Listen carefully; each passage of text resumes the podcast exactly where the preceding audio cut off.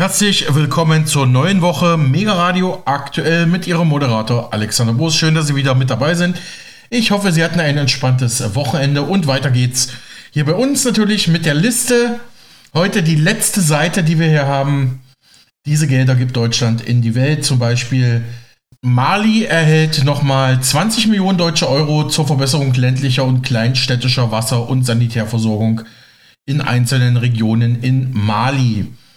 Malawi, ebenfalls Afrika, erhält fast 30 Millionen Euro zur sozialen Absicherung von absolut armen Menschen. Den Posten hat man schon mal, ist ja manchmal ein bisschen verteilt aufgeführt. Burkina Faso, ebenfalls äh, wie Mali ein sogenannter Putschstaat in Afrika, 2,5 Millionen Euro aus Deutschland zur Einführung von einem Trusted Budget Expenditure in Burkina Faso und die Zentralafrikanische Forstkommission erhält für ein Programm zur nachhaltigen Waldbewirtschaftung im Kongo-Becken nochmal 6,5 Millionen Euro aus Deutschland. Südosteuropa insgesamt erhält 47.000 Euro aus Deutschland für den Europäischen Fonds für Südosteuropa und den Westbalkan. Der Jemen erhält 5 Millionen Euro aus Deutschland für reproduktive Gesundheit 8 Social Marketing. Honduras 15 Millionen Euro für urbane Klimaanpassung in Zentralamerika. Äthiopien 27 Millionen Euro zur Ausweitung der ländlichen Resilienzinitiative. Brasilien erhält 109.000 Euro für ein Mandat, um Emissionen zu reduzieren, um ja Wiederaufforstung und Waldbewirtschaftung zu garantieren in Brasilien. El Salvador, ebenfalls Südamerika, erhält für urbane Klimaanpassung in Zentralamerika 12,5 Millionen Euro aus Deutschland. Brasilien nochmal 18 Millionen Euro aus Deutschland. Innovation in landwirtschaftlichen Lieferketten für Waldschutz in Amazonien.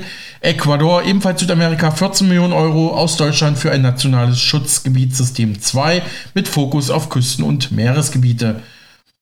Afrika insgesamt erhält 10 Millionen Euro für die Weiterentwicklung der Mikrofinanz- Initiative für die Sub-Sahara-Zone. Madagaskar, die Insel, die afrikanische, 7,1 Millionen Euro aus Deutschland für Küsten- und Meeresschutz. Und dann die Elfenbeinküste erhält in drei Positionen insgesamt 85 Millionen Euro aus Deutschland ungefähr für ein sogenanntes FZ-Programm Erneuerbare Energien und Energieeffizienz. So, jetzt sind wir erstmal durch mit dieser letzten Seite, die uns hier vorliegt. Aber ich habe äh, nochmal nachgeschaut. Die Liste ist eigentlich noch viel länger. Uns fehlen jetzt noch zwei oder drei Seiten. Aber ich sag mal, der Punkt wurde klar, lesen wir jetzt nicht vor. Vielleicht noch mal ein paar Beispiele. Jordanien, Wasserressourcenmanagement. Ein Programm dafür in Jordanien erhält 56,8 Millionen Euro aus Deutschland oder Pakistan zur Unterstützung von Flucht und Vertreibung betroffener Menschen 25 Millionen Euro aus Deutschland. Die palästinensischen Gebiete erhalten 20 Millionen Euro aus Deutschland für Bildungsprogramme. Kirgistan nochmal 10 Millionen Euro für ein Sektorprogramm Gesundheit. Indien erhält für städtische Entwicklung auch nochmal fast 210 Millionen Euro. Montenegro zum Beispiel 48 Millionen Euro für die Förderung von Energieeffizienz in öffentlichen Gebäuden und Wasserkraft. So, aber wie gesagt, können sich gerne nochmal online anschauen. Das war ja die, die kleine Anfrage der Bundestagsfraktion CDU-CSU an die Bundesregierung in der Bundestagsdrucksache 20-9176. Und ich hatte Ihnen ja noch versprochen, dass ich was sage zu den Radwegen in Peru, den berühmten Radwegen in Peru. Die sind ja nicht in der Liste drin. Die Radwege in Peru jedenfalls stehen nicht in der Liste, weil sie offiziell ein Kredit sind von der KfW Bank. Und korrekt ist, dass die KfW bereits zwei Förderkredite über insgesamt 40 Millionen Euro für nachhaltige Verkehrskonzepte und Radwege in Peru ausgegeben hat. Die Betonung liegt hier auf Kredite. Das Geld muss also laut Plan zurückgezahlt werden. Ob es das tut, wissen wir nicht, aber das berichtet hier zumindest eine Zeitung der Funke Mediengruppe zu diesen Radwegen in Peru. Also hätten wir das auch geklärt. Schauen wir nochmal auf Ende letzter Woche auf den neuen Haushalt der Bundesrepublik Deutschland. Die Ampel hat dort im Bundestag endlich dieses Ding verabschiedet, sage ich jetzt mal. Zeit Online meldet 477 Milliarden Euro Ausgaben und 39 Milliarden Euro Schulden. Nach wochenlanger Verspätung hat der Deutsche Bundestag in Berlin den Etat für das laufende Jahr verabschiedet. Mit zweimonatiger Verspätung hat der Bundestag den Bundeshaushalt 24 beschlossen. Für das Haushaltsgesetz stimmten 388 Abgeordnete mit Ja und 279 mit Nein. Es gab keine Enthaltungen. Im Haushalt sind Ausgaben in Höhe von fast 477 Milliarden Euro vorgesehen und vorerst neue Kredite von nur rund 39 Milliarden Euro. Bleibt es hierbei, würde die Schuldenbremse erstmals seit Ausbruch der Corona-Pandemie wieder eingehalten, war ja für FDP-Finanzminister Lindner eine wichtige Sache. Das mit Abstand größte Budget erhält Arbeitsminister Hubertus Heil von der SPD mit rund 165,6 Milliarden Euro. Davon gehen große Teile in die Rentenversicherung.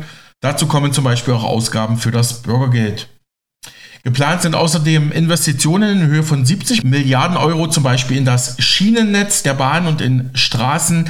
Der Verteidigungsetat liegt bei rund 52 Milliarden Euro. Dazu kommen noch Milliardenmittel aus dem Sondervermögen für die Bundeswehr, also aus diesem Sonderkredittopf. Soweit hier Zeit Online und im Zuge dessen haben sich Bund und Länder auf ein Förderpaket von 20 Milliarden Euro in den nächsten zehn Jahren für Brennpunktschulen geeinigt. Die Kosten tragen Bund und Länder jeweils zur Hälfte. Dieses sogenannte Startchancenprogramm soll für mehr Bildungsgerechtigkeit sorgen. Knapp eine Million Schüler sollen davon profitieren. Bundesbildungsministerin Bettina Stark-Watzinger sprach Ende letzter Woche in Berlin von einem großen Schritt für die Bildungspolitik. Das größte und langfristige Bildungsprojekt der Geschichte der Bundesrepublik Deutschland steht. Das Startchancenprogramm kann wie geplant zum Schuljahr 2024-25 starten. Denn die Herausforderungen sind groß und die PISA-Ergebnisse sind nicht das einzige, aber sie haben ja noch mal eindeutig gezeigt, der Handlungsdruck ist groß und wir brauchen jetzt eine bildungspolitische Trendwende. Bis zum Ende der Programmlaufzeit wollen wir die Zahl derjenigen halbieren, die den Mindeststandard in Lesen, Rechnen und Schreiben an den Startchancenschulen eben nicht mehr ähm, im Augenblick noch verfehlen. Wir schauen aber auf die Schulen an sich. Sie sollen Schulautonomie, mehr Schulautonomie bekommen. Und mit multiprofessionellen Teams ähm, ermöglichen wir, dass verschiedene Blickwinkel und auch die gesellschaftlichen Herausforderungen, die auf den Schulhöfen ankommen, adressiert werden können. Mit besserer Infrastruktur wollen wir auch moderne Lernumgebungen schaffen. Das motiviert ein attraktives Lernumfeld natürlich die, die lernen, aber auch die, die dort lehren. Die Startchancenschulen, sie werden anhand von geeigneten Sozialkriterien dann auch ausgewählt. Und das ist ein echter Paradigmenwechsel, die Ressourcenverteilung nicht mit der Gießkanne, sondern eben genau gezielt dort, wo sie gebraucht werden. Sagte Bildungsministerin Bettina Stark-Watzinger von der FDP zu den 9 Milliarden für Brennpunktschulen.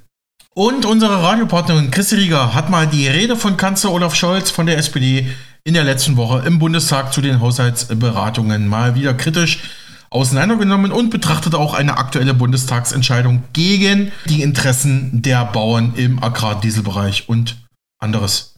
Scholz erntet Lacher und Zwischenrufe und das zu Recht. Am Mittwochvormittag trafen Friedrich Merz und Olaf Scholz in der Generaldebatte zum Haushalt aufeinander. Und während Merz forderte, der Unterschied zwischen Arbeitnehmern und Bürgergeldempfängern müsse deutlicher werden, behauptet Scholz, und jetzt pass auf. Wir haben dafür gesorgt, dass sich Arbeit in Deutschland wieder lohnt. Er hat das dann auch nochmal richtig gestellt, denn selbst Scholz müsste wissen, dass das definitiv nicht so ist, obwohl das natürlich alles verdreht und äh, anders gesagt wird. Jedenfalls schauen wir uns mal ganz kurz an, was hier gesagt wurde. Und jetzt pass auf. Eine Aussage von ihm, Zitat, natürlich ist es wichtig, dass wir uns den Herausforderungen stellen, die wir haben. Eine davon ist die irreguläre Migration. Und da haben wir sehr, sehr viele, sehr viele weitreichende Entscheidungen getroffen.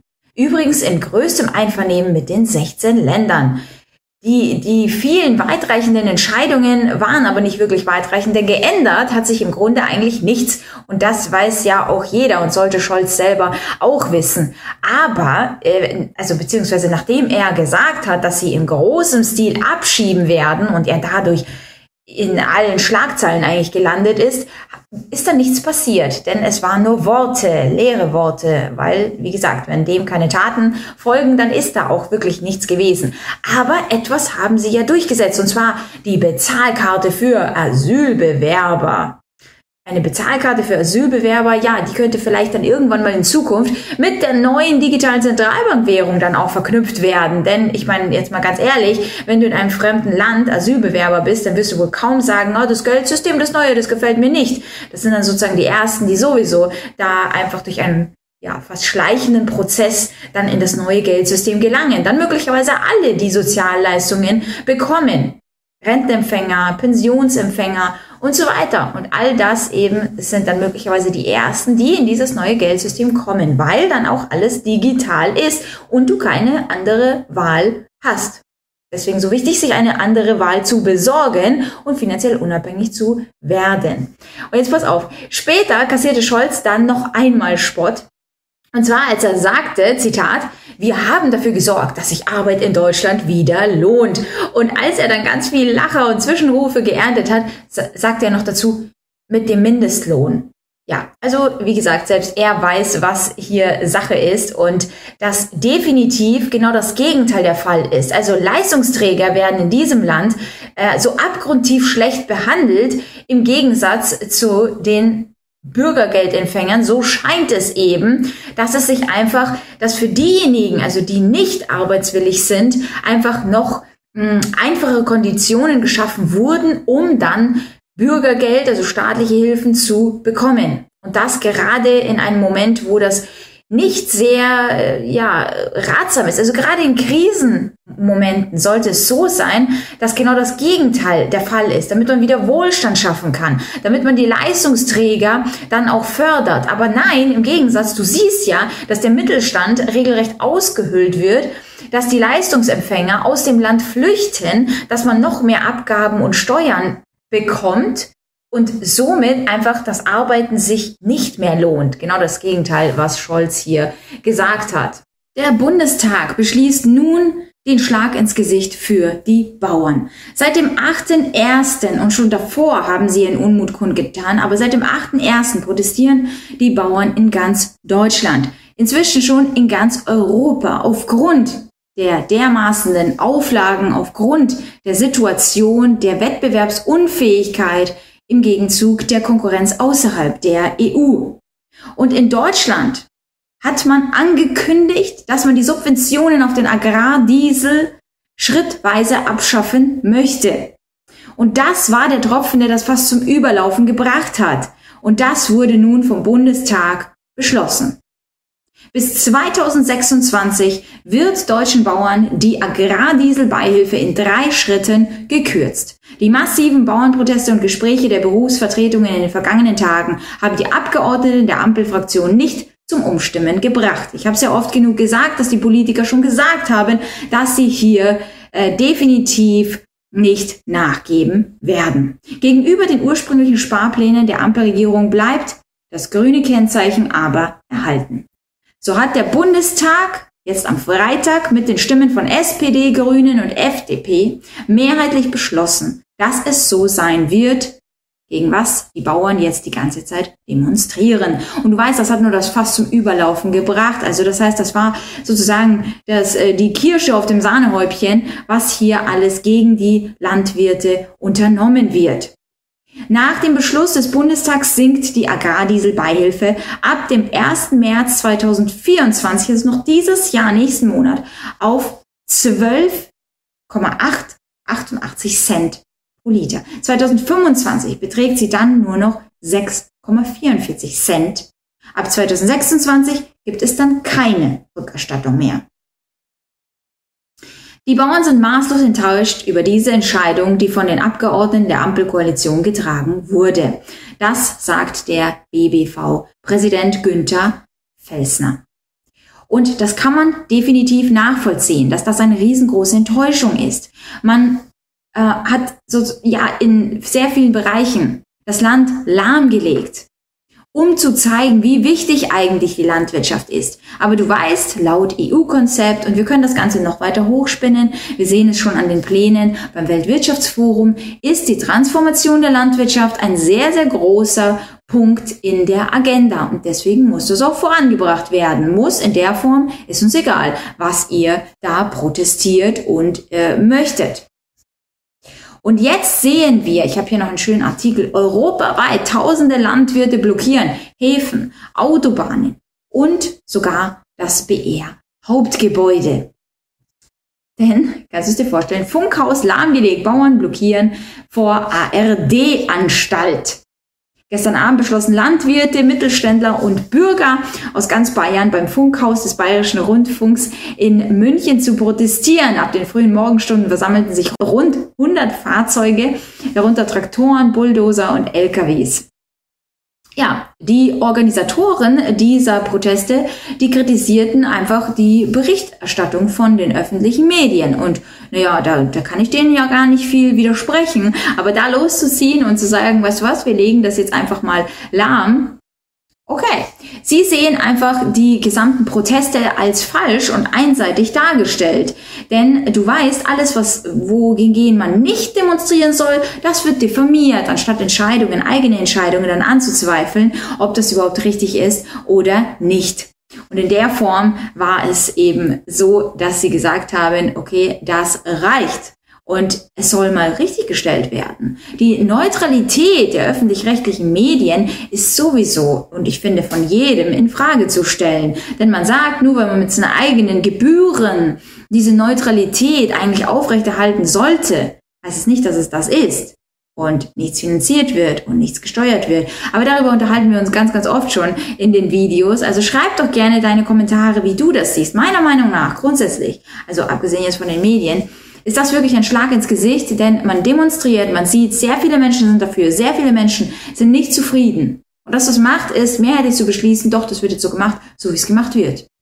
Egal, was ihr dazu sagt. Obwohl es sehr, sehr viele alternative Möglichkeiten gäbe, dieses Haushaltsloch, was sie selbst äh, verursacht haben, dann zu füllen. Aber nein, das soll jetzt durchgesetzt werden sagt Christi Rieger, unsere Radiopartnerin, auch zum Bauernprotest vor dem Gebäude des BR, des Bayerischen Rundfunks in München.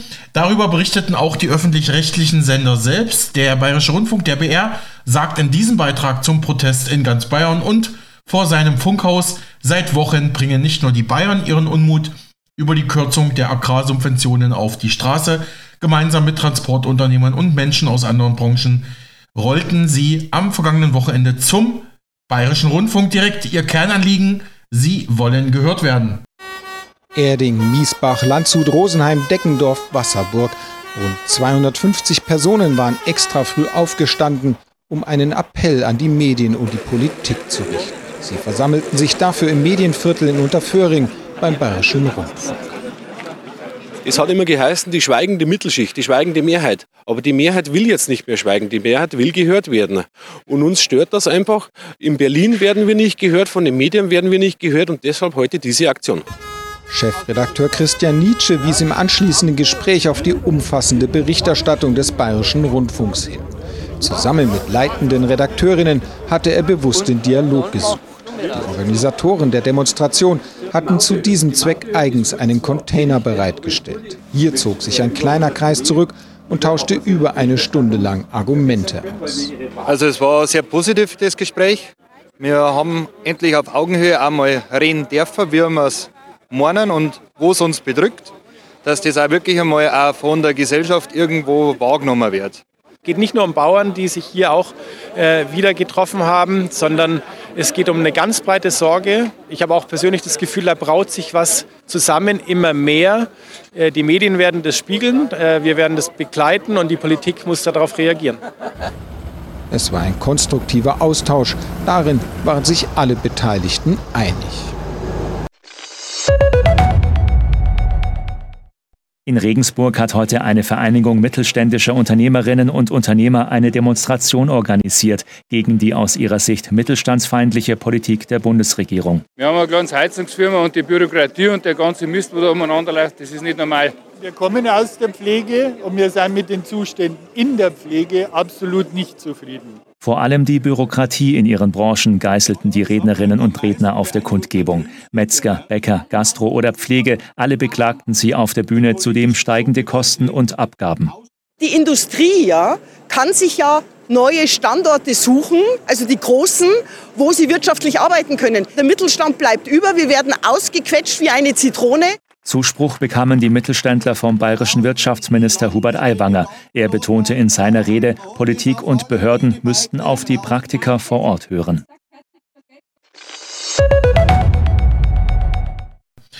Ja, soweit der bayerische Rundfunk und auch The Pioneer hat mal das hier beobachtet bei der Ampel und bei Kanzler Scholz. Es ist zu einer ernsthaften Kommunikationsstörung zwischen Regierung und Bürgern gekommen. Bürgern gekommen. Es wird gegiftet und gekrummelt und zwar auf beiden Seiten. Die Politikerverdrossenheit, die Christian Lindner bei der Bauernkundgebung, die, Pol die Politikerverdrossenheit, die Finanzminister Christian Lindner bei der Bauernkundgebung, Kanzler Scholz bei der Handball-EM in Deutschland und Ricarda Lang beim Aachener Karneval erfuhren, findet als Bürgerverdrossenheit der Politiker ihre Fortsetzung. Die Volksvertreter sind mit ihrem Volk nicht mehr zufrieden. Der Psychologe Sigmund Freud würde dem ungeliebten Bundeskanzler wahrscheinlich schon aus Gründen der Triebabfuhr empfehlen, einen brutalstmöglichen, also einen wahrhaft offenen, offenen Brief zu schreiben an jene Wähler, die mal die Seinen waren. Wir wollen dem Kanzler bei der Textarbeit behilflich sein, also so Pioneer schreibt hier einen Brief von Olaf Scholz, der in etwa so lauten könnte. Sehr geehrte Bürgerinnen und Bürger, liebes Volk, ich kann mich oft nicht erinnern, schreibt hier ein fiktiver Scholz. Vor allem kann ich mich nicht erinnern, dass ihr mir jemals so auf den Trichter gegangen seid wie in diesen Tagen. In den Umfragen sprecht ihr mir die Kompetenz ab, die Führungsfähigkeit, den Ideenreichtum und gönnt mir nicht die kleinsten Erfolge. Selbst eure Wut über unser zugegeben etwas sperriges Sortiment aus Wärmepumpen und Schuldenbremsen bucht ihr auf mein Konto das damit längst überzogen ist und der Robert Habeck ist mal wieder unschuldig. Als ich neulich das Spiel unserer Handballnationalmannschaft besucht hatte, habt ihr mich ausgebuht. Das war echt mies vor all den Leuten. Wenn ihr mich weiter so behandelt, wird die SPD noch bei einstelligen Ergebnissen landen. Spätestens dann bekomme ich von meinen Parteifreunden einen Doppelwumms in den Allerwertesten, aber das wollt ihr ja nur. Dabei gebe ich mich bei euch Bürgern so viel Mühe. Bei euch Bürgerlein, schreibt er. Ich will euch dauernd irgendwo abholen, aber da steht gar keiner mehr. ich habe mich bis zur Halskrause verschuldet, um euch das Wohngeld, das Kindergeld, das Bürgergeld und demnächst auch das Preisgeld beim Skat zu erhöhen. Aber es ist euch nie genug. Ich rede in einfachen Worten zu euch wie im Comic Rums, Bums, Wums, nur damit die Schriftstellerin Julie C. mir Kita-Sprech vorwirft. Ich habe euch den Respektlohn geschenkt und ihr wollt mir den Laufpass geben. Ihr seid wirklich undankbar. An irgendeiner Stelle ist unsere Beziehung falsch abgebogen. Nehmen Sie die Menschen, wie sie sind, andere gibt's nicht, hat der Altkanzler Adenauer mal gesagt. Unter demokratischen Gesichtspunkten hat er natürlich recht. Alle Macht geht vom Volke aus, heißt es im Grundgesetz. Im Alltag eines Bundeskanzlers allerdings, das kann ich euch versichern, müsse es heißen, aller Ärger geht vom Volke aus. Das sahen auch schon meine Vorgänger so, der Gerhard und die Angela. Der Bürger, vor allem wenn er im Plural als Volk auftritt, ist für mich schwer zu ertragen. Das Volk motiviert nicht, es mault. Jeden Tag gekrummel. Am liebsten würde ich es machen wie die Lokführer und einfach streiken, unbefristet. Aber ich kann auch anders. Die Zeit meiner Genügsamkeit läuft jetzt ab. Ich werde euch diese Politiker-Verdrossenheit als Volksverdrossenheit heimzahlen. Bald wird zurückgehasst. Ihr Bürger seid nämlich nicht so großartig, wie ihr denkt. Im Gegenteil, ihr seid bösartig, launisch und undankbar und wollt am liebsten belogen werden, schreibt hier The Pioneer in diesem fiktiven äh, Scholz-Brief. Als der damalige SPD-Kanzlerkandidat Oskar Lafontaine, der bis heute in der Politik mitmischt, bei der neuen Wagenknecht-Partei, damals ankündigte, die Wiedervereinigung sei ohne Steuererhöhung nicht zu stemmen, verlor er gegen Altkanzler Kohl mit Pauken und Trompeten.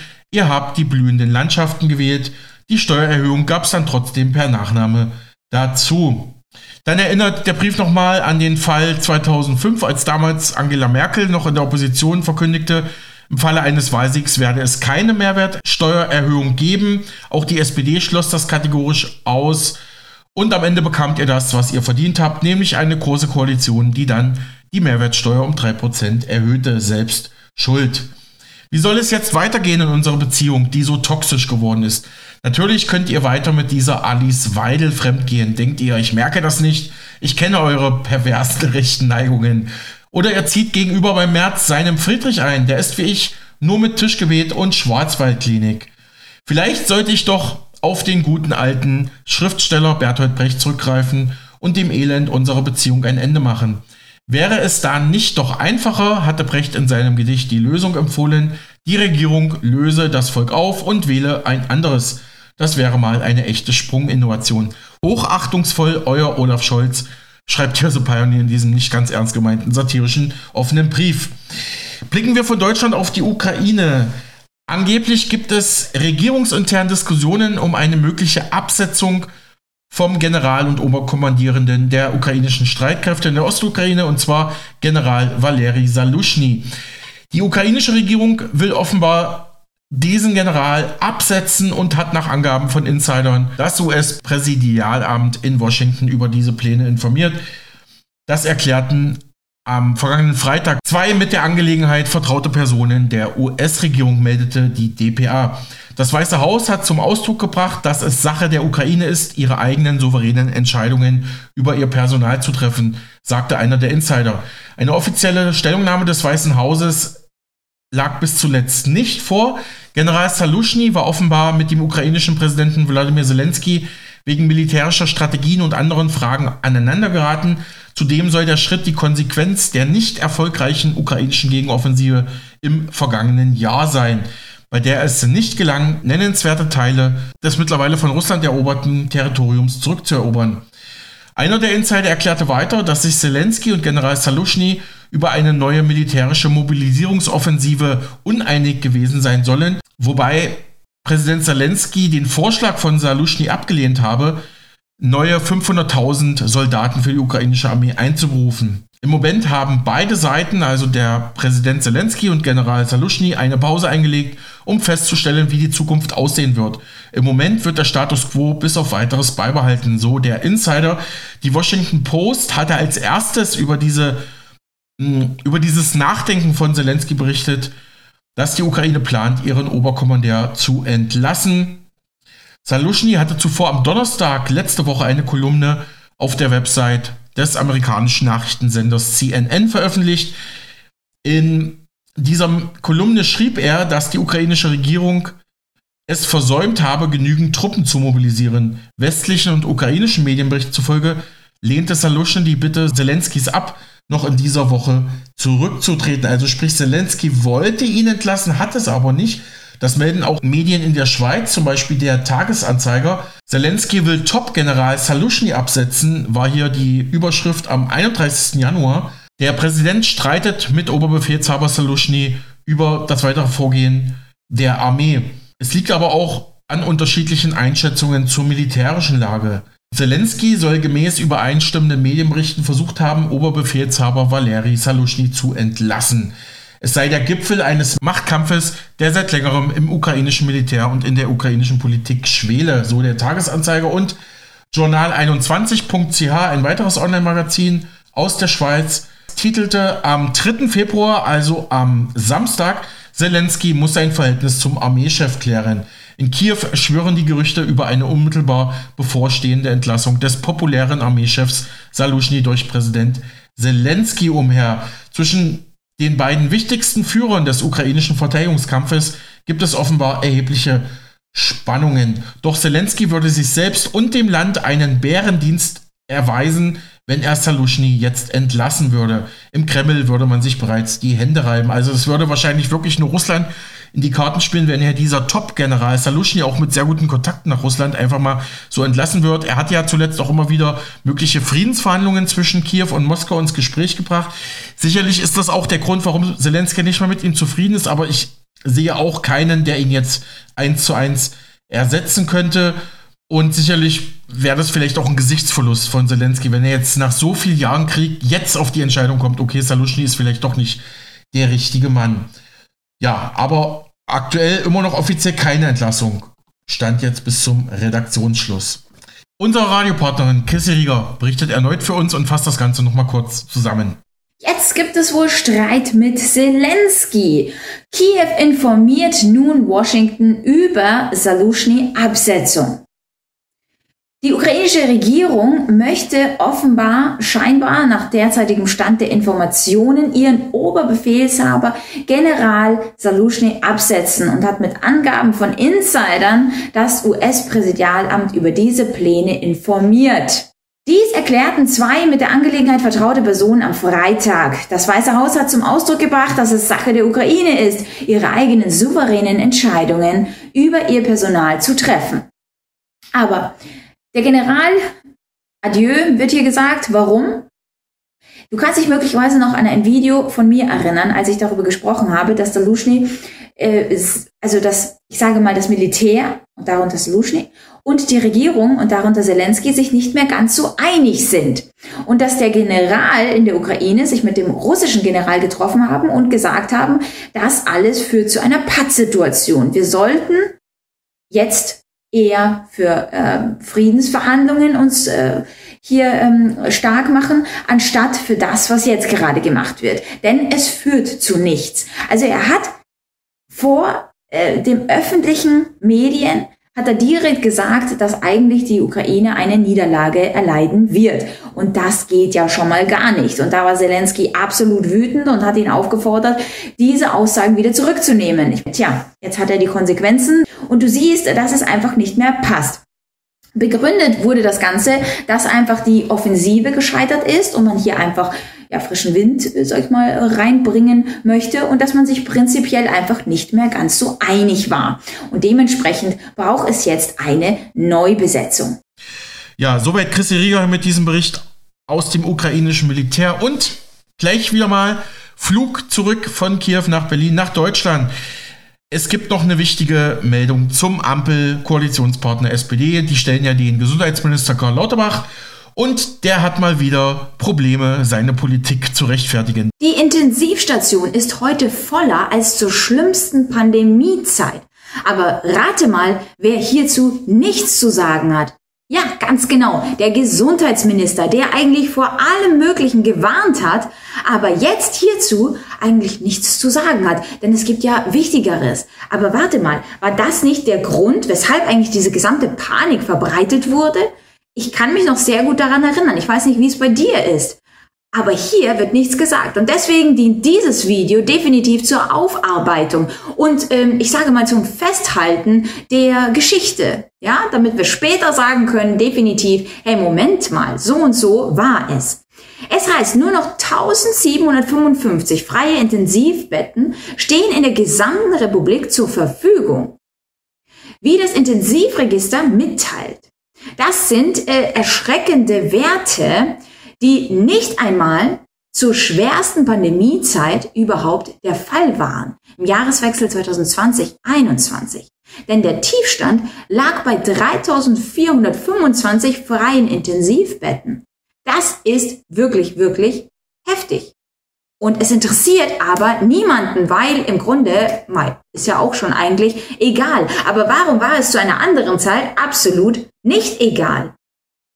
Weil alles eigentlich in unserem System, wie ich auch in dem Buch das System geschrieben habe, absolut verdreht wird. Die Wahrheit wird zur Lüge. Und das, was gestern wichtig war, ist heute absolut verwerflich. Und weißt du, was eigentlich dabei am schlimmsten ist? Nicht, dass der Gesundheitsminister nichts gesagt hat sondern dass die Menschen es nicht erkennen, dass die Menschen überhaupt nicht darüber sprechen. Und wenn du jetzt, sagen wir mal, deinen Nachbarn, der sowieso nie an irgendetwas, äh, sage ich mal, ähm, etwas auszusetzen hatte oder kritisiert hat, der absolut stramm gestanden, alles mitgemacht hat, wenn du das ihm jetzt sagen würdest, dann würde der wahrscheinlich sagen, hm, ja, habe ich nicht gehört oder ist mir auch schon egal. Hauptsache, das Ding ist rum. Es gibt jetzt neue Dinge, vor denen man Angst haben müsste. Und das Alte interessiert mich doch gar nicht. Und das ist genau der Punkt, warum solche Sachen durchgehen, weil sie auch niemals rückwirkend aufgearbeitet werden. Es gibt vielleicht dann super tolle Dokumentationen, die irgendwie, weiß ich nicht, nicht mal ein Prozent der Bevölkerung überhaupt anschaut oder sich dann ein Teil anschaut und dem das dann auch egal ist oder so, mm das war also die damalige Regierung. Die jetzige würde das nie tun. Oder ich würde jetzt heutzutage niemals das mit mir machen lassen. So, und das war es auch schon. Und das ist so der Punkt der Aufarbeitung. Und deswegen fragt man sich, warum passiert das denn immer wieder gleich? Es ist eine andere Zeit, es sind andere Menschen, es ist eine andere Regierung, aber im Grunde passiert doch wirklich genau dasselbe. Also, niemand spricht über die Situation in den Krankenhäusern. Niemand spricht über die Auslastung der Intensivkapazitäten. Und jetzt pass auf. Hier, das ist nämlich ein Artikel von News und diese haben dem Ministerium eine Frage gestellt und die Antwort war, eine Überlastung der Intensivstationen ist derzeit nicht zu befürchten. Die meisten anderen Fragen wurden in dem Fall nicht beantwortet. Warum zum Beispiel äh, keine Überlastung droht oder warum die Bewertung so ist, wie sie ist.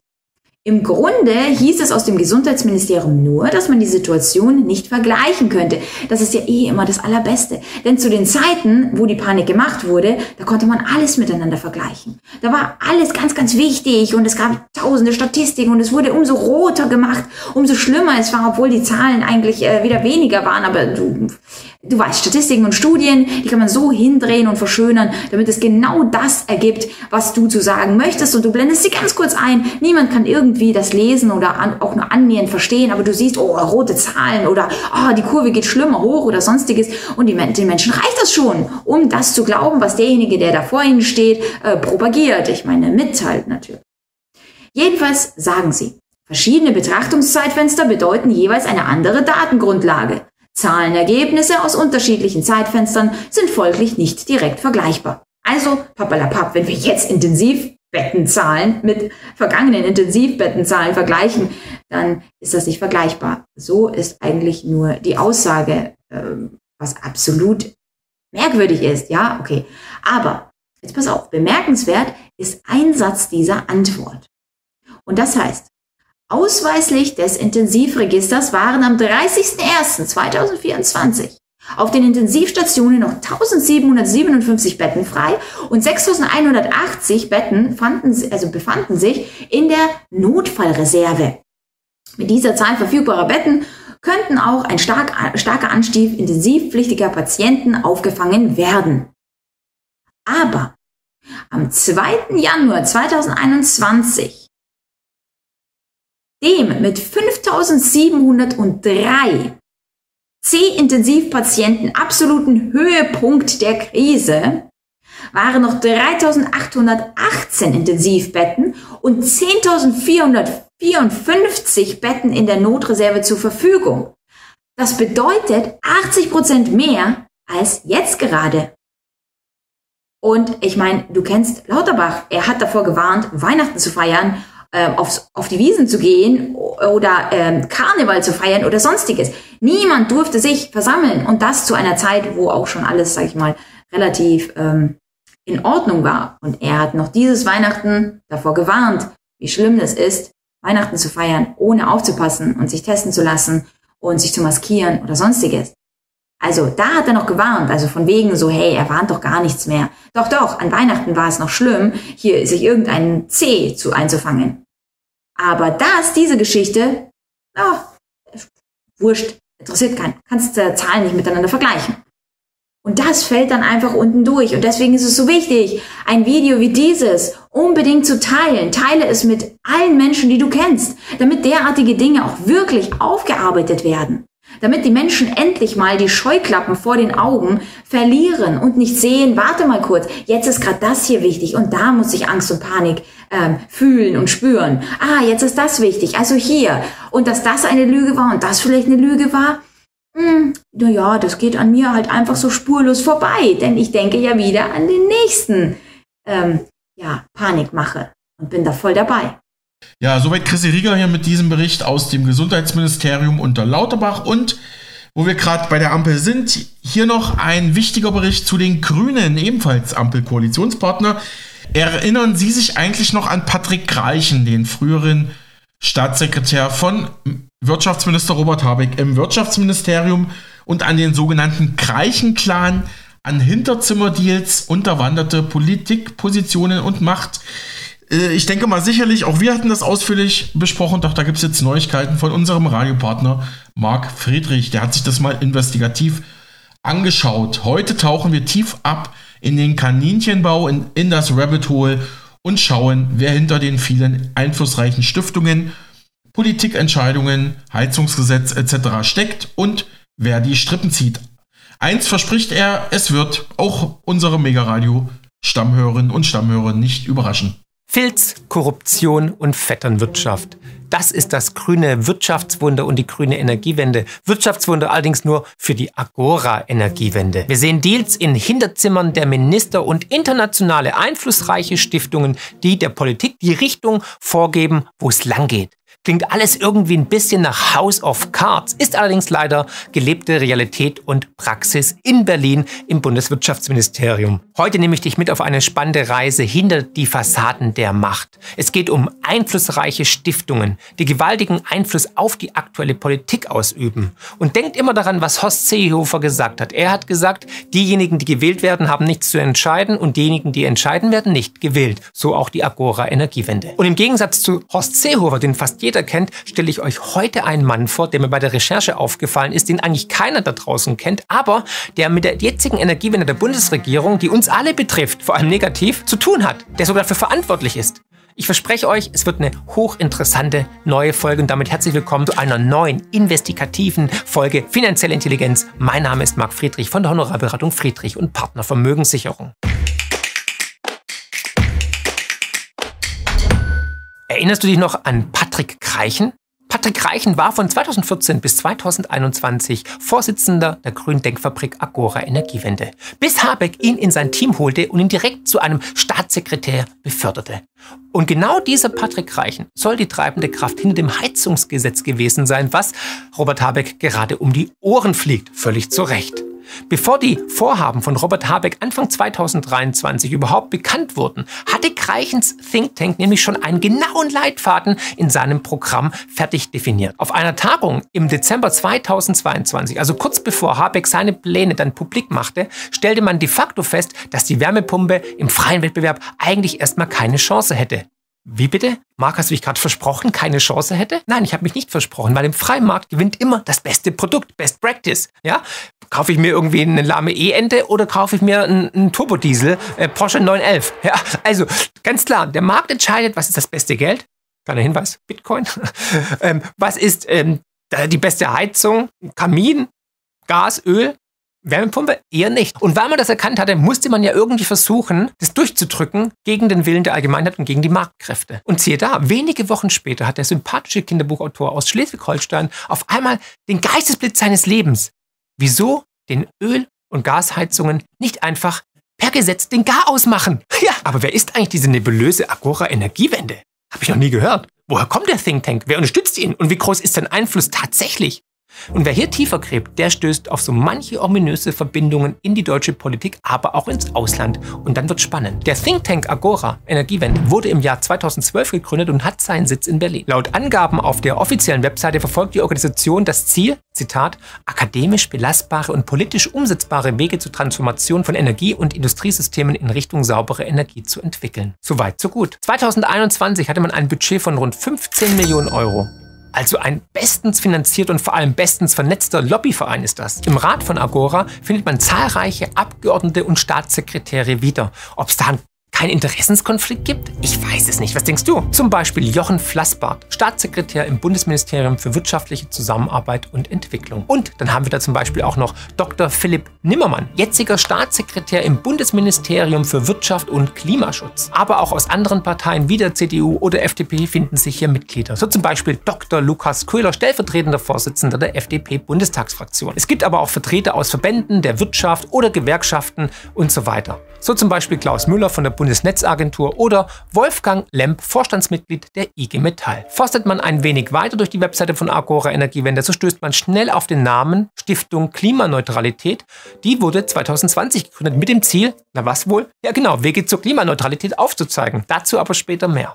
Also ihr seht schon, ein sehr gut durchstrukturierter, gut vernetzter Lobbyverein. Und der Einfluss dieses Lobbyvereins geht bis tief in die Politik, in die Ministerien. Man hat mehrere Staatssekretäre rekrutiert und die jetzt massiven Einfluss auf die Politik nehmen, wie zum Beispiel damals Patrick Reichen und die auch federführend bei Gesetzen wie dem Heizungsgesetz waren. An dieser Stelle kommt dieser Herr ins Spiel, darf ich vorstellen? Hal Harvey. Hal Harvey stammt aus den USA, genauer gesagt aus dem beschaulichen Aspen, einem Skiort in Colorado. Und eines Tages wurde dem jungen Hal bewusst, Mensch, die Welt muss unabhängig werden von Öl.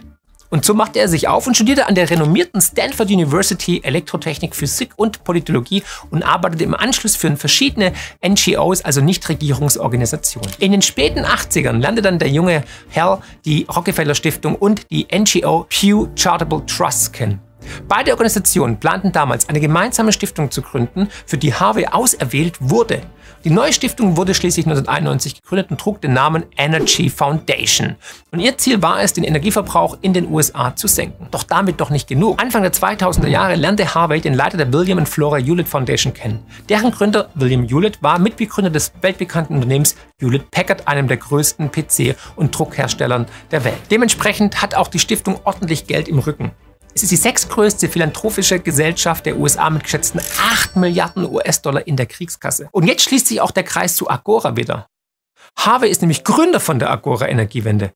Acht Jahre später gründete er zusätzlich auch noch die Stiftung Klimaneutralität. Ja, Menschenskinder, ist das Zufall, Fügung oder einfach nur geplant und geschickt gemacht. Wie eng die Verstrickungen in Deutschland sind, zeigt auch die folgende Abbildung. 2008 war Harvey Mitinitiator der European Climate Foundation. Hier hat Kajo Koch-Weser einen Sitz im Aufsichtsrat, der unter anderem Staatssekretär im Kabinett Schröder war. Im selben Jahr gründete Harvey die Climate Works Foundation, die unter anderem die deutsche Umwelthilfe finanziell unter die Arme greift. Die deutsche Umwelthilfe ist der wirklich sympathische Verein, der alles verklagt, was nicht bei zwei oder drei auf den Bäumen ist. Und wie erwähnt hat dann Harvey 2012 die Agora Energiewende gegründet und Patrick Reichen war der Chef, bis er Staatssekretär bei Habeck wurde im Jahr 2021. Es gibt noch einen anderen spannenden Mitgründer von Agora, nämlich ein gewisser Bernhard Lorenz, der selbst von 2008 bis 2014 Vorsitzender der Stiftung Mercato war. Und zusammen mit Bernhard Lorenz gründete Habe 2020 dann die Stiftung Klimaneutralität. Die ist wiederum Partner von Agora Energiewende und wird geleitet von Rainer Barke mit Harvey als Vizevorsitzenden. Und Chef des Stiftungsbeirats ist nach wie vor Bernhard Lorenz. Lorenz wechselte dann im Jahr 2022 zurück in die freie Wirtschaft zur Beratungsgesellschaft Deloitte, wo man gerade zufälligerweise, also wirklich nur zufälligerweise, einen Auftrag aus dem Hause Habeck-Kreichen bekommen hat. Also aus dem Bundeswirtschaftsministerium für ähm, Klimaschutz und was weiß ich gedöns. Ne? Also, hm, aber zurück zu Rainer Barke. Der ist, wer hätte es gedacht, Mitglied der, ratet mal welche Partei? Genau der Grünen. Als Staatssekretär unter Jürgen Trittin handelte er damals das Atomausstiegsgesetz mit aus. Also ein mächtiger und zugleich einflussreicher Gegner der Kernenergie. Wir wissen ja, die Kernenergie hat gar keine Zukunft, ist ein totes Pferd und die ganze Welt liegt falsch, nur wir liegen richtig. Und das ist genau die Seuche unserer Zeit. Verrückte führen Blinde. Der Grünlobbyist Barke wurde 2006 zusammen mit Jürgen Resch Bundesgeschäftsführer der deutschen Umwelthilfe. Und zwischen 2014 und 2018 war Barke erneut Staatssekretär, diesmal im Bundeswirtschaftsministerium unter der Leitung von Sieg Sigmar Gabriel. Rainer Barke ist sowas wie das Brain hinter der Energiewende. Nicht ohne Grund wird er auch oft als Mr. Energiewende oder grüne Eminenz der Energiewende bezeichnet. Oder einfach Darth Vader. Darth Vader. Wir halten fest, der amerikanische Geschäftsmann Hal Harvey hat sich in Deutschland ein Machtnetzwerk sondergleichen aufgebaut, welches tief in die deutsche Politik eingedrungen ist. Wusstest du zum Beispiel, dass die Dieselabgasmanipulation bei VW vom International Council of Clean Transportation aufgedeckt wurde? Ja, und jetzt ratet mal, wer dahinter steckt und Mitgründer war. Nein, nicht Bill Gates. Nein, richtig. Hal Harvey. Ja, in einem Interview mit der Zeit sagte Axel Friedrich, Mitbegründer der Organisation später, wir hatten die Idee, Hal Harvey hatte das Geld. Also, äh, Match in Heaven. So ist es nun mal. Follow the money und Geld regelt die Welt. Auch in seinem Heimatland, den USA, treibt Harvey sein Unwesen. Vielleicht hast du es mitbekommen. Anfang 2023 ging es in den USA drunter und drüber, als Gerüchte die Runde machten, dass die Politik den Gasherd in den USA verbieten will. Anlass für die Debatten waren die Äußerungen von Richard Trumka, dem Chef der US-Verbraucherschutzbehörde CPSC. Dieser hatte Gasherd in einem Interview Anfang als Zitat versteckte Gefahr bezeichnet und Maßnahmen seiner Behörde angekündigt. Gegenüber Bloomberg sagte er, dass Produkte, die nicht den Sicherheitsstandards entsprechen, verboten werden können. Und jetzt wird spannend. Trumka, also der Chef der Verbraucherschutzbehörde, bezog sich dabei auf eine Studie aus dem Dezember 22, der zufolge 13 Prozent aller Asthmafälle bei Kindern unter 18 Jahren in den USA auf den Gebrauch von Gashärten zurückzuführen seien. Einer der führenden Autoren der Studie war ein gewisser Taylor Grünwald. Klingt deutsch, oder? Hat der auch was mit der Agora Energiewende zu tun oder mit Habeck? Na. Gut, Grünwald ist Mitglied beim Rocky Mountains Institute, aber auch Senior Associate bei einer Organisation namens Rewiring America. Und siehe da, Rewiring America, die vor allem eine Elektrifizierung der Wirtschaft und der Privathaushalte vorantreiben will, wird unter anderem von einer NGO namens Climate Imperative Foundation unterstützt. Ich weiß, es ist ziemlich, aber behaltet den Überblick, bleibt mir treu, wir werden das hinbekommen. Es ist ziemlich komplex. Aber das macht man ja, um dann einfach das Interesse in der breiten Bevölkerung nicht zu erwecken, beziehungsweise um euch abzulenken. aber ich habe für euch durchschaut. Und war da nicht irgendwas? Ach ja, genau. Präsident der NGO ist der uns schon bekannte Hal Harvey, der Tausendsasser. Und gräbt man etwas tiefer in Harveys Vergangenheit, so stößt man auch hier auf das eben erwähnte Rocky Mountain Institute. Harvey war nämlich zwischen 1986 und 1989 Leiter des Sicherheitsprogramms des Instituts. Was ein Schlitzer, der gute Harvey. Und vor allem Reviring America wird nachgesagt, dass man gute Beziehungen ins Weiße Haus hat. Und siehe da, Kurz darauf wird die Studie von der jetzigen Energieministerin Jennifer Granholm aufgegriffen, die sich auf einmal hochbesorgt um die Gesundheit der Amerikaner zeigt. Wir wissen alle, wie die aussehen. Ne? Jetzt sollte man an der Ernährung was ändern. Naja, kurze Zeit später stellt sie in einem Entwurf vor, dass de facto das Aus für viele Gasherde in den USA bedeuten würde. Kommt einem irgendwie bekannt vor, oder?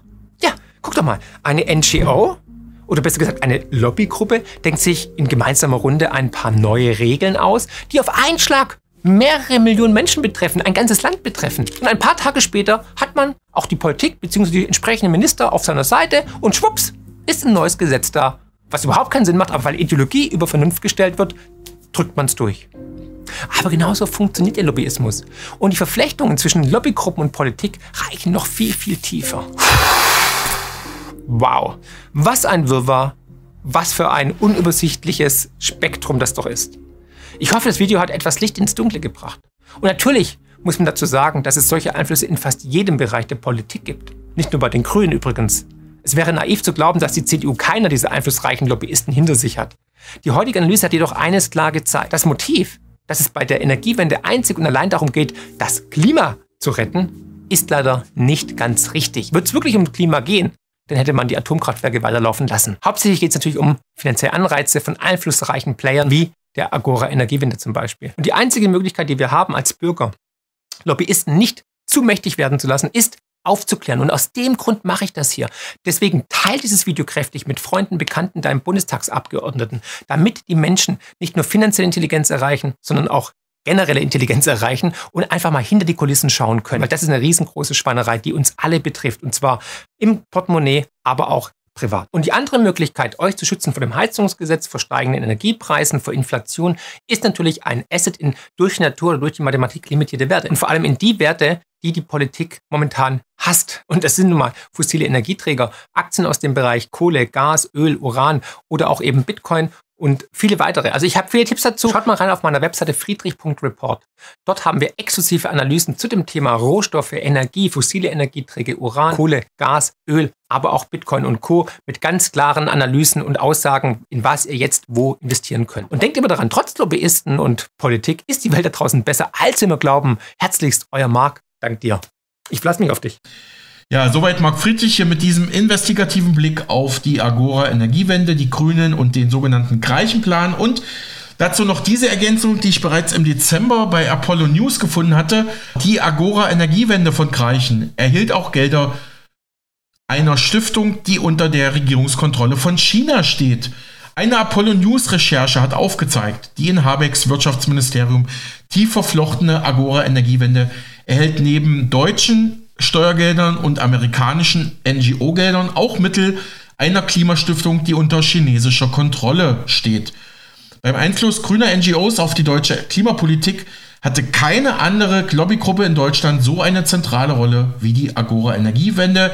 Sie lieferte entscheidende Vorarbeit, wenn es etwa um Habecks geplante Heizwende geht oder die Personalie von Ex-Staatssekretär Patrick Reichen, es wurde viel berichtet, woher das Geld kommt, vor allem aus äh, dem deutschen Regierungsapparat und aus Amerika. Aber was bisher größtenteils unbemerkt blieb, sind Zuwendungen, die aus Asien kommen. Und zwar von unserem systemischen Rivalen China. Apollo News Recherchen zeigen nämlich jetzt auf, eine entsprechende Klimagruppe unter der Kontrolle von Chinas äh, Regierung und der KP steckte ebenfalls kräftig Geld in die Agora. Es geht um die sogenannte Energy Foundation China die eine ähnliche Agenda betreibt. Und mehr als 100.000 Euro flossen von dieser seit 2021 in die Agora Energiewende in Deutschland, die ja verbunden war mit Habeck, Reichen und dem Wirtschaftsministerium. Geleitet wird diese Gruppe von Professor Ji Ju. Der war auf höchsten Regierungsebenen in Peking für die dortige Regierung, für die chinesische Regierung tätig. Zu arbeitete auch als Vize-Generaldirektor von Chinas Nationalem Zentrum für Klimawandelstrategien und er vertrat auch China in Klimafragen bei der UNO und bei den Verhandlungen zum Pariser Klimaabkommen. Die Energy Foundation China ist zwar offiziell formell in Kalifornien registriert, aber der Großteil der Büroarbeit liegt in Peking. Offizielles äh, Ziel der Stiftung ist es, den Wohlstand und die Entwicklung Chinas und der Welt sowie die Klimasicherheit zu fördern, aber in den USA steht die Energy Foundation China bereits unter Verdacht, die dortige Energiewirtschaft durch die Unterstützung lokaler Klimagruppen in ihrem Sinne zu beeinflussen und zu schwächen, also die US-amerikanische Klimapolitik zu unterwandern sozusagen. Dazu zitiert Apollo News jetzt Berichte von Fox News. So sagte eine Quelle im Ausschuss für natürliche Ressourcen im US-Repräsentantenhaus, seit Jahren nutzt die Kommunistische Partei Chinas US-amerikanische NGOs, um die öffentliche Meinung und politische Entscheidungen der USA negativ zu beeinflussen. Die riesige und gut ausgestattete Non-Profit-Einflussmaschinerie Chinas konzentriert sich insbesondere auf die Förderung chinesischer Energieinteressen und die Schwächung der Wettbewerbsfähigkeit Amerikas. Ähnlich könnte es womöglich auch in Deutschland und Europa aussehen, jetzt mit Blick auf die Agora-Energiewende und Kreichen, meldete Apollo News am 26. Dezember 2023. Ich schaue auf die Uhr, jetzt die wirklich aller, allerletzte Meldung für heute und die kommt von der letzten Ampelpartei der FDP. Die SPD hat mal beim Wickel Lauterbach, die Grünen hat mal beim Wickel Agora Energiewende und Gelder aus China und jetzt die FDP. Auch die Partei hat ihre Spitzenkandidatin für die Europawahl vor knapp zwei Wochen gekürt. Es wird die Verteidigungspolitikerin Marie-Agnes Strack-Zimmermann, die ja der Rüstungsindustrie sehr nahe steht. Aber sie hat nicht nur Freunde in ihrer eigenen Partei. Die FDP in Thüringen mag Frau Strack-Zimmermann ja mal so gar nicht. Wie die Thüringer Allgemeine am 26. Januar berichtete, versagt die thüringische FDP der Spitzenkandidatin ihre Unterstützung. Thomas Kemmerich, das war ja mal der kurzzeitig gewählte Ministerpräsident in, in Thüringen, der FDP-Politiker hat in der Bundesgeschäftsstelle hinterlegen lassen, dass es in Thüringen keine Plakate von Frau Strack-Zimmermann zur Europawahl geben wird. Keine Plakate mit ihr, auch keine Wahlkampfveranstaltungen mit ihr auf Thüringer Boden. Bei der FDP hängt der Haussegen nach wie vor schief. Die thüringischen Liberalen wollen die Spitzenkandidatin zur Europawahl Strack-Zimmermann nicht unterstützen. Das haben wir so bei der FDP-Bundesgeschäftsstelle hinterlegt, sagte der thüringische FDP-Chef Kemmerich. In Berlin sei wie selbstverständlich davon ausgegangen worden, dass man auch hier bei uns in Thüringen einfach Wahlplakate und Wahlkampfaktionen für die Frau organisiert. Fehlanzeige, das machen wir nicht. So Kemmerich.